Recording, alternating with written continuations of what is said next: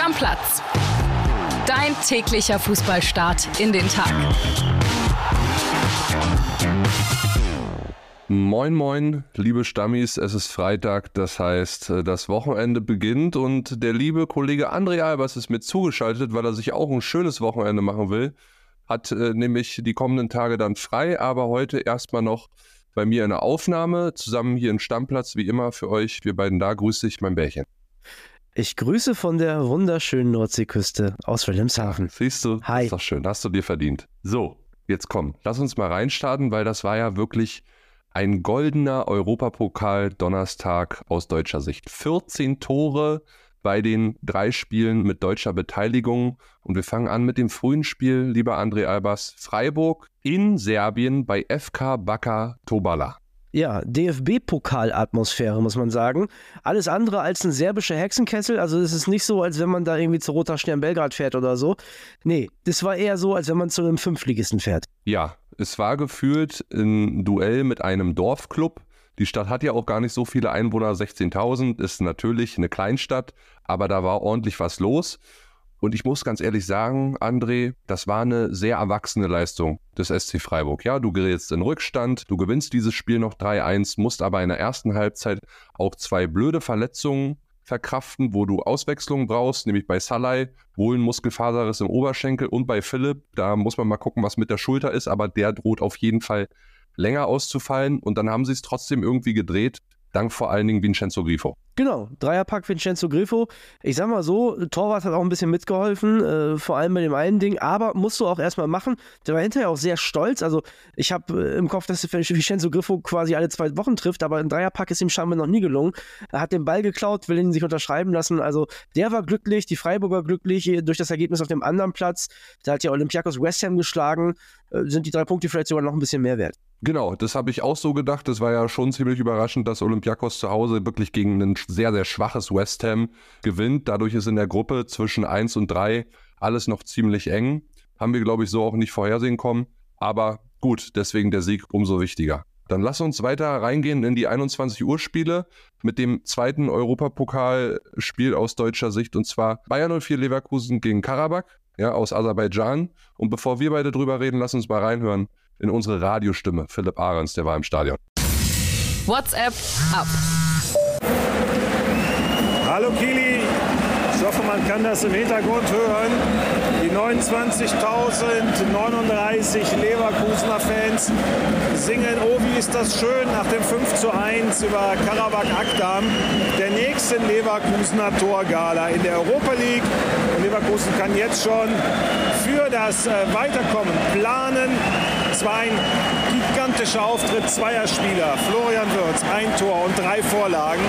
Alejandro Grimaldo, zwei Tore, eine Vorlage. Was die beiden hier auf dem Platz gezaubert haben, das hatte schon Champions League-Format. Und äh, Akdam eigentlich nur noch ein Statist in diesem Spiel.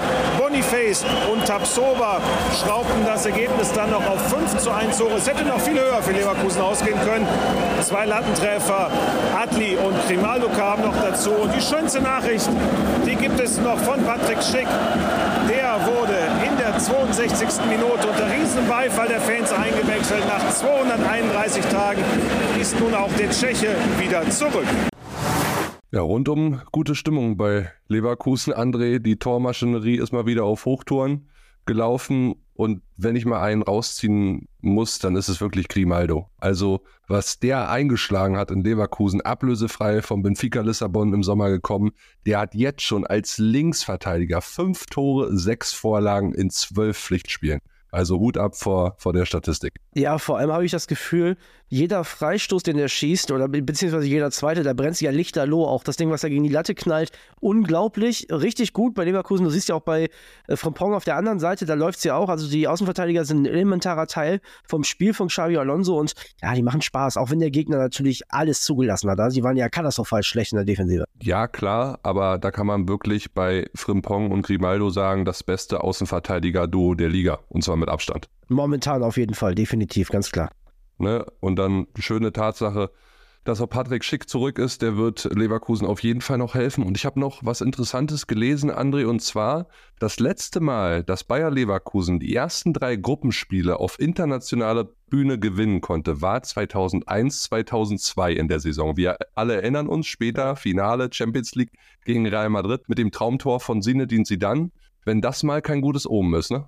Ja, ich kann mir sowieso vorstellen, dass es weit geht da haben auch einige Stammis sich gemeldet, weil ich habe ja gesagt, für den BVB ist es vielleicht gar nicht so schlecht, Dritter in der Gruppe zu werden und dann weit zu kommen in der Europa League, vielleicht die sogar zu gewinnen. Und dann haben die gesagt, da müssen die aber erstmal in Leverkusen vorbei. Aber naja, zwei deutsche Mannschaften, die das Ding gewinnen können, sind doch gar nicht so schlecht. Beziehungsweise der BVB, der sieht ja momentan sowieso so aus, als wenn er auf Champions League-Kurs bleibt. Ja, auf jeden Fall. So, und dann eine Liga quasi tiefer, wenn es um den europäischen Fußball geht, nämlich in die Conference League. Da hat Eintracht Frankfurt nichts anbrennen lassen gegen Helsinki. 6 zu 0 am Ende. Also, die haben auch ein Torfestival erlebt in Frankfurt. Zweimal Ibimbe, einmal Koch, Mamouche, Tuta und Skiri. Also breit gemixt die Torschützenliste. Wenn man nochmal einen rausheben müsste und wenn wir schon über Grimaldo bei Leverkusen gesprochen haben, dann ist es Shaibi bei Eintracht Frankfurt, wirklich bockstark, elf Meter quasi rausgeholt, auch immer brandgefährlich gewesen bei den Freistößen. Zwei Treffer vorbereitet, der war richtig gut.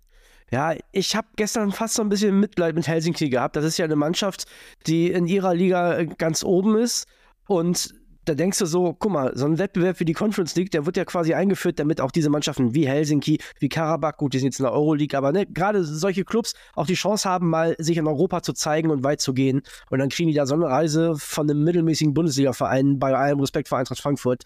Das ist schon bitter irgendwie und auch, auch nicht Sinn der Sache. Ich freue mich natürlich trotzdem.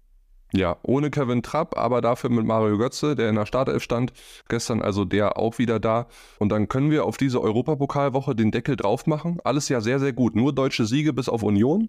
Genau. Das ist gut gelaufen, würde ich sagen. Absolut, und so kann es auch weitergehen äh, in nächster Zeit. Vielleicht schafft es Union ja irgendwie noch, äh, sich den Kopf aus der Schlinge zu ziehen und an Braga vorbeizuziehen und dann doch noch in die Europa League zu kommen. Das wäre ja noch wünschenswert, aber äh, alles in allem auf jeden Fall sehr, sehr erfreulich, diese Europapokalwoche, klar. Erstmal müssen wir Eisernen den Kopf am Wochenende aus der Schlinge ziehen und damit sind wir bei diesem Bundesligaspieltag, dem neunten und über Werder gegen Union werden wir gleich noch reden. Da ist ja das Duell auch zwischen uns beiden am Start dieses Wochenende. Aber wir fangen an mit akutem, noch akuterem Abstiegskampf, nämlich Bochum gegen Mainz 05, 20.30 Uhr heute bei den Kollegen von The Zone. Vorletzter gegen letzter. Beide ja. müssen unbedingt liefern untippbares Spiel äh, für mich. Also ich weiß gar nicht, was ich dazu sagen soll.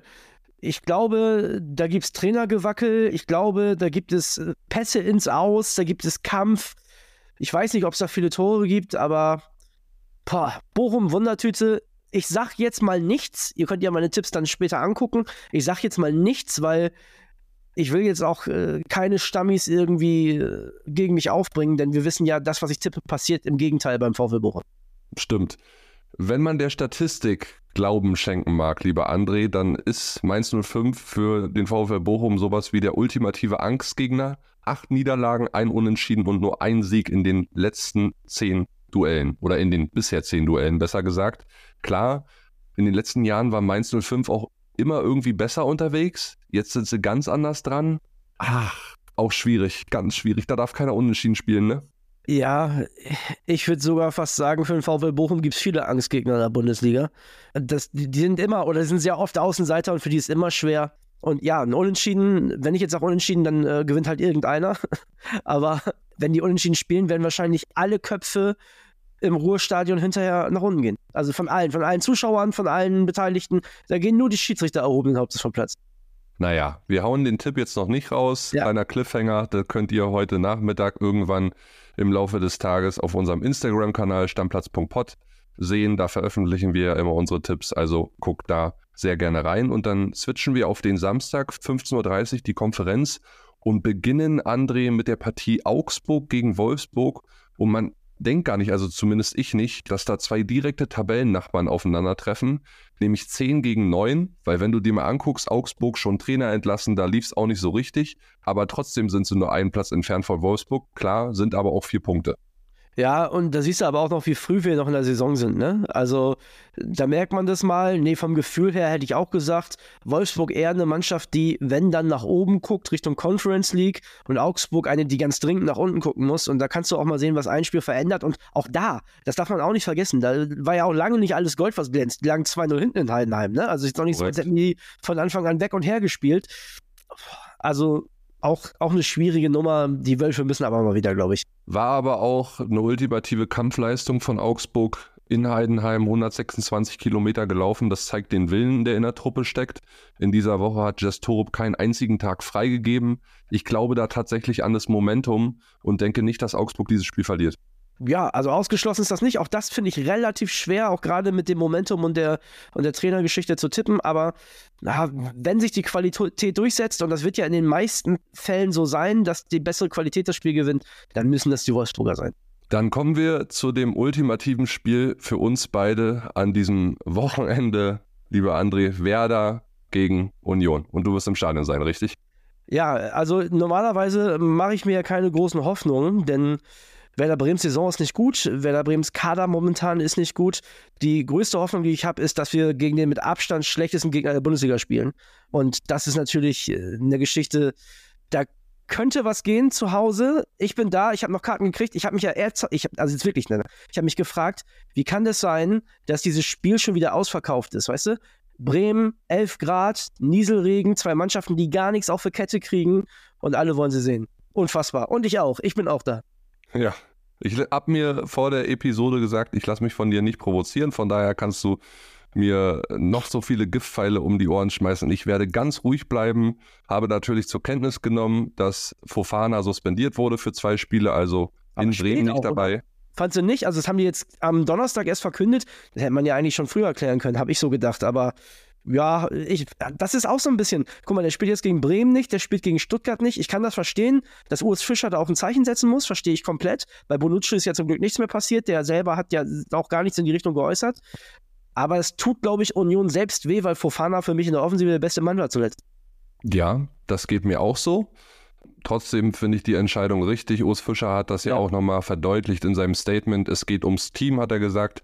Fußball ist immer noch ein Teamsport und es geht immer darum, wie man sich nach Entscheidungen verhält. Ein- und Auswechslung gehören nun mal zum Fußball. Es gilt auch mal, Entscheidungen zu akzeptieren und damit hat er recht. Fertig aus. Ich kann noch eine kleine Anekdote erzählen zu dem Spiel, Kili. Ich habe mir das Spiel Werder Bremen gegen Union Berlin schon mal im Stadion angeguckt. Damals hat Polti noch bei Union gespielt und hat die Karten klar gemacht.